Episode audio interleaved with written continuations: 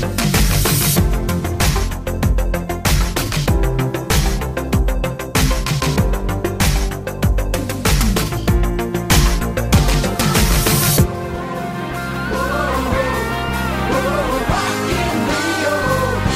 sejam bem-vindos a um brainstorming muito especial. Quando todos eh, pensam que já está arrumada a trouxa do Rock in Rio, aqui estamos nós para ir mais longe do que aquilo que costuma ir e vamos para lá eh, do que está atrás dos palcos, para lá dos bastidores, ao encontro de saber como se constrói este evento. O Rock in Rio não é um evento de música, uma afirmação que pode soar polémica, mas eh, não sou eu quem avisa. É Pedro Batista, o responsável por agariar marcas para o evento, que leva a muitas cidades do mundo, acima de tudo, uma festa, uma festa que se faz de marcas, na opinião do Pedro Batista, com ele que passamos ao brainstorming de hoje. É uma conversa sobre o Rock in Rio, em que o nome Ivete Sangalo não é mencionado nenhuma vez.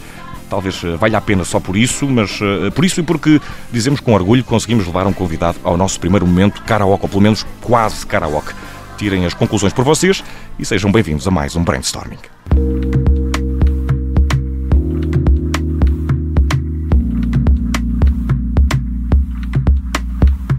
E no brainstorming de hoje temos o prazer de conversar com Pedro Batista, a pessoa que no Rock in Rio tem o condão de angariar as marcas que eh, vão a ser a parceria do festival. Pedro, seja bem-vindo ao eh, brainstorming e muito obrigado por se juntar a nós.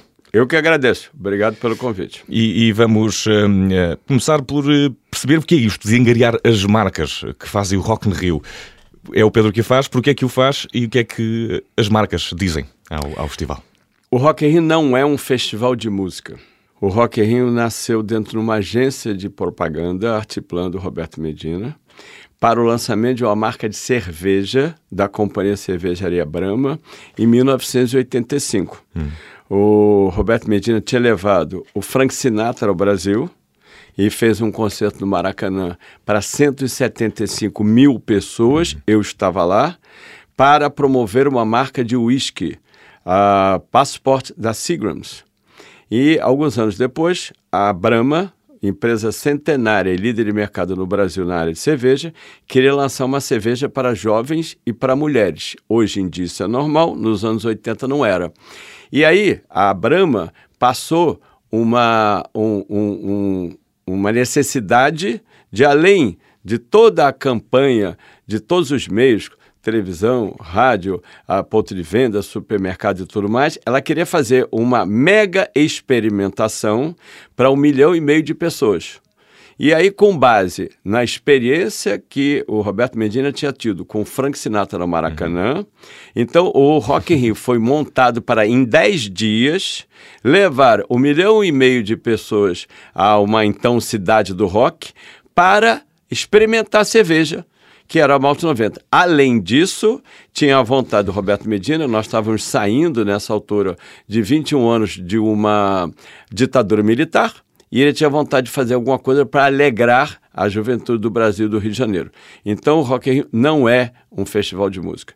O Rock in Rio é um projeto de marketing e comunicação que nasceu, como já disse, por lançamento de uma marca de cerveja e que usa a música como a sua principal atração porque o que deseja também é, é inculcar um clima de festa. Eh, mas hoje em dia, passado todo esse tempo, podemos falar também dessa prova de cerveja como uma espécie de Oktoberfest à brasileira, eh, com, com potência para, para muito, muita alegria. Mas hoje em dia, eh, como se processa, e assim indo um bocadinho mais aos bastidores, a dinâmica de geração de marcas para o Rock no Rio? É, é, por marcas, é por países, é, tudo se conjuga, na verdade. É uma espécie, é preciso ter muitas coisas em, em conta. Sim, é preciso ter muitas coisas, mas é preciso ter uma harmonia entre essas marcas e é preciso que não haja conflito entre uma marca e outra. Uhum. Para o público não se sentir oprimido pelaquela quantidade de marcas e para que as marcas possam cada um passar a sua marca, o seu produto e os seus valores. O Rock in Rio existe para promover marcas, produtos e serviços no ponto de vista do patrocínio e para fazer uma festa para, no caso aqui, 300 mil pessoas, 700 mil pessoas no Brasil. As marcas marcas são uma peça fundamental desse processo. O Rock in Rio precisa e quer que as marcas estejam lá, as marcas fazem parte do que é o festival. E como as marcas não estão lá pedindo nada, elas assim, estão oferecendo coisas para o público, seja no seu produto, seja com brinde, seja com alegria, as marcas são sempre bem-vindas. E, e, e acaba também por fazer do Rock in Rio uma, um sítio de muitas experiências, mas que funciona mais do que como uma feira, do que propriamente uma, uma coisa de concertos, voltando à questão da música. Eu não gosto da, da palavra feira. Sim, sim no, no né? sentido de muitas coisas a acontecer num sítio. Sim, muitas coisas, o que é bom. Uhum. Né? Então, a gente tem um desenho comercial que prevê um patrocinador principal, cinco patrocinadores oficiais, no caso do Rock in Rio, o principal é a Galp, os oficiais é a Vodafone, a Superboc, a, o Grupo Sumol Compal, que escolheu a marca Sevenap, e o, o BNP Paribas, e depois nós temos as marcas a, apoiadores. Cada marca dessas tem o seu stand, tem o seu espaço, tem a sua animação, tem a sua cor, que ajuda a compor tudo que vai ser ah, ofertado ali para aquele público estar tá lá presente. O Rock in Rio, ah, ao contrário de todos os nossos concorrentes, nós não temos o nome de nenhuma marca no nome do evento.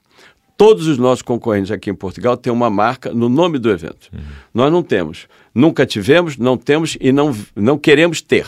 Nem nós. Como marca agregadora de marcas também, no fundo. Não bem, não bem isso. O, o, o, o, sem querer citar marcas aqui de outros uhum. eventos, ah, você tem aqui o Nós Alive, por exemplo, uhum.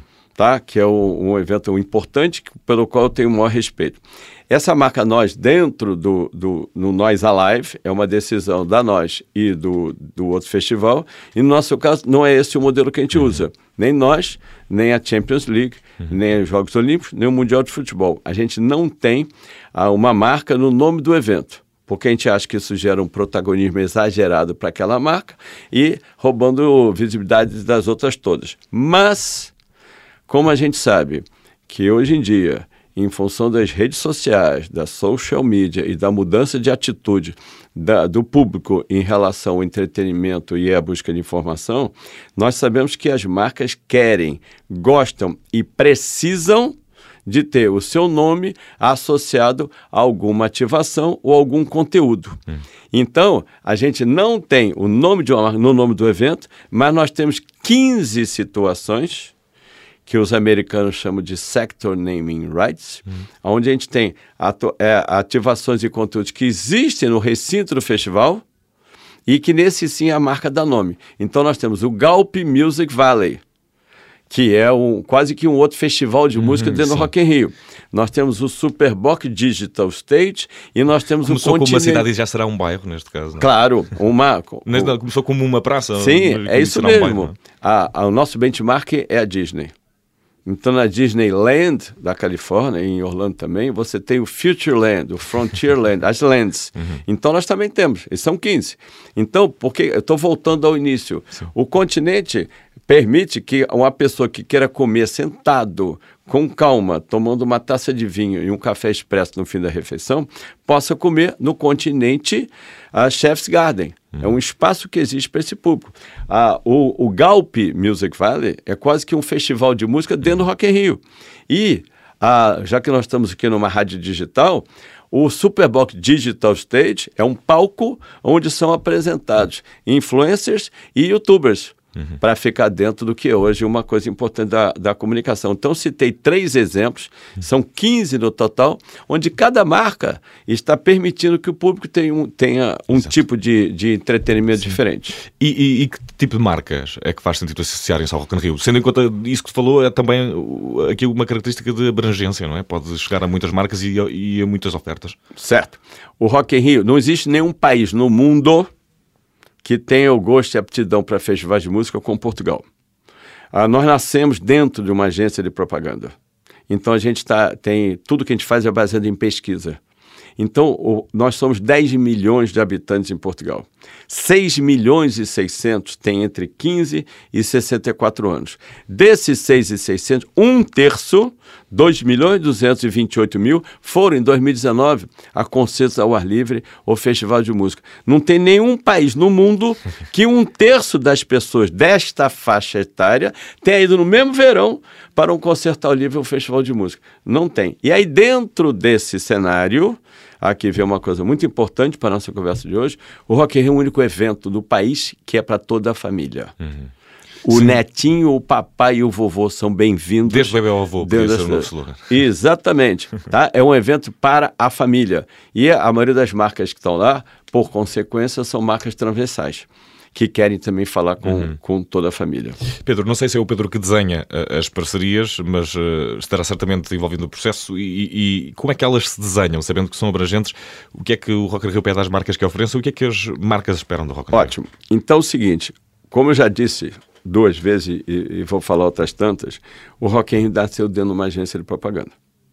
Então, o Roberto Medina, que é o fundador disso tudo, ele não é um promotor de eventos, nem um promotor cultural, nem um promotor de concertos. É um publicitário, uma pessoa de comunicação. Então, numa agência de propaganda, você tem o quê? A, o que, que a marca passa para nós? Um briefing do que, que é o momento da marca, do que, que ela está fazendo, as suas necessidades, os seus objetivos e o seu orçamento. Então, baseado nesses quatro pilares, a gente, junto com a marca, e se a marca quiser, junto com a sua agência de propaganda, uhum. nós não estamos aqui para concorrer com as agências uhum. de comunicação, a gente junto define alguma coisa que tenha valor para aquela marca. O ponto-chave de todo o meu trabalho é gerar alguma coisa que tenha valor uhum. para aquela marca. E o que a gente promove e, e provoca e incentiva que a, a, o impacto daquelas marcas não fique restrito aos dias do festival para quem está no festival. Que isso possa ser comunicado antes, durante e depois. Para quê? para você impactar muito mais gente uhum. e você conseguir reduzir o custo do impacto e melhorar o retorno sobre investimento daquela marca. E de facto, muitas foram as imagens que foram chegando, pelo menos às minhas redes sociais, de pessoas em uh, stands de marca, não sei se posso dizer assim. Sim. Sim, no, no, no Rock in Rio. Uh, uh, Pedro, e, e, que tipo de marcas já vimos é que fazem sentido, mas em tantos anos de festival, alguma marca, algum, algum evento, alguma, alguma campanha, alguma solução que tenha sido encontrada, um, algum valor do qual se lembra especialmente? e que tenha, e que tenha ficado na memória num dos Rock in Rios? Eu não sei se entendi essa pergunta. Tá? Uh, do momento de marca, por exemplo, a Axe este ano conseguiu fazer um vídeo em que eram publicados e as pessoas pareciam que estavam num videoclipe e aquilo tinha algum valor hum. para que as pessoas gostavam de partilhar isso. Uh, Lembro-me disso. Alguma coisa desse género assim mais ousada Tem que se lembre? 94 porque todas as marcas que estão lá estão promovendo coisas e tentando gerar o máximo uhum. uh, número possível de, de, de, impacto. Eu vou dar um exemplo uhum. de uma evolução de 2016 para 2018. Control, preservativos. A Control só quer uma coisa, fazer sample e distribuir preservativo. Quer que você experimente, se você gostar, você pode amanhã querer comprar.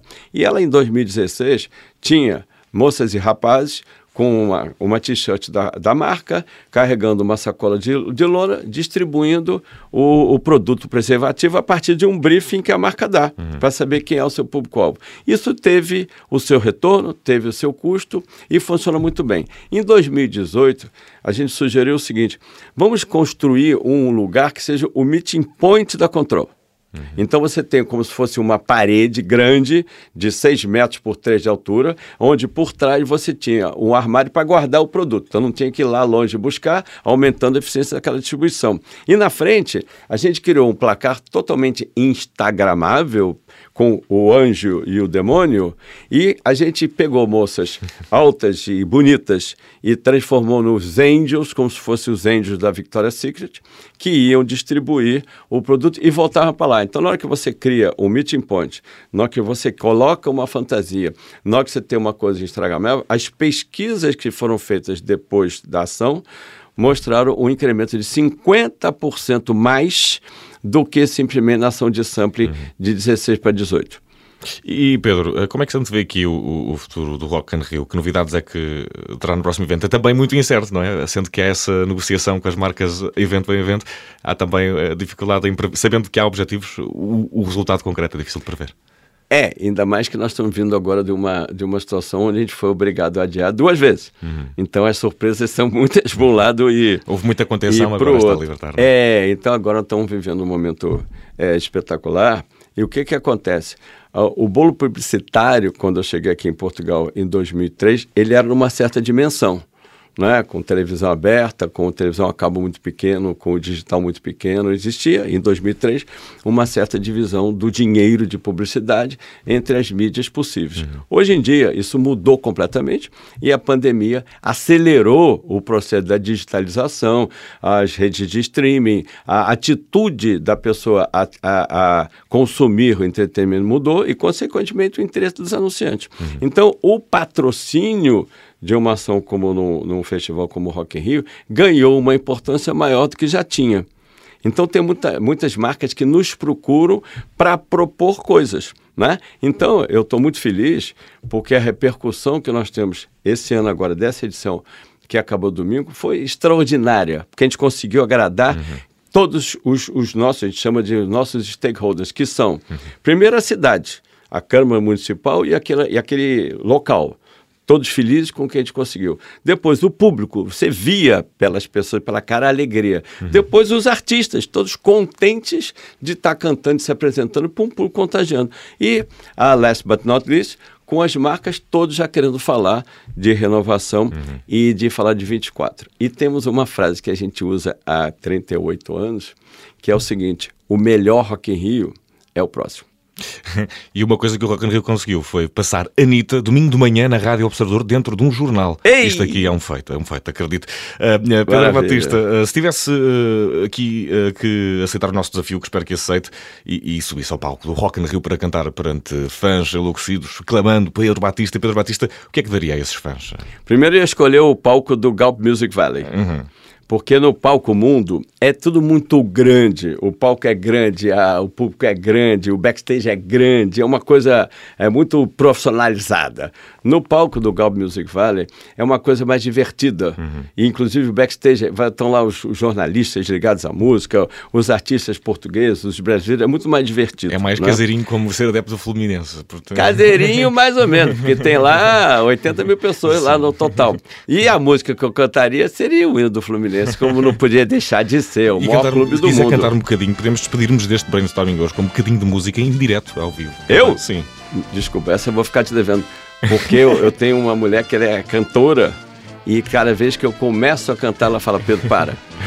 A música, a música do, do Fluminense pode não estar agora no momento em que estamos a gravar, mas vai aparecer. Tricolor de coração, sou do time tantas vezes campeão. Chega, já está bom. E vai ser eh, a música despedida deste brainstorming. Muito obrigado, Pedro Batista. É ele quem guia as marcas eh, para o Rock in Rio, sendo também que já percebemos que o Rock in Rio é uma marca que vive de marcas e que faz com que as marcas vivam num espaço que não é só de música, mas a fechar eh, este brainstorming temos o hino do Fluminense. Muito justo. Obrigado, Pedro. Até à próxima. Obrigado a vocês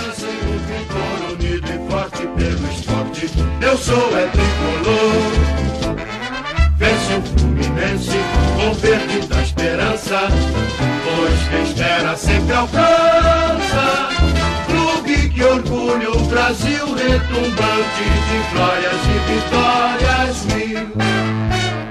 Sou tricolor de coração, sou do clube tantas vezes campeão fascina pela sua disciplina. O Fluminense me domina. Eu tenho amor ao tricolor. Salve o querido pavilhão. As três cores que traduzem tradição. A paz, a esperança e o vigor unido e forte pelo esporte. Eu sou é tricolor. Vence o Fluminense com sangue encarnado, com amor e com vigor torcida querida vibra com emoção, o tricampeão.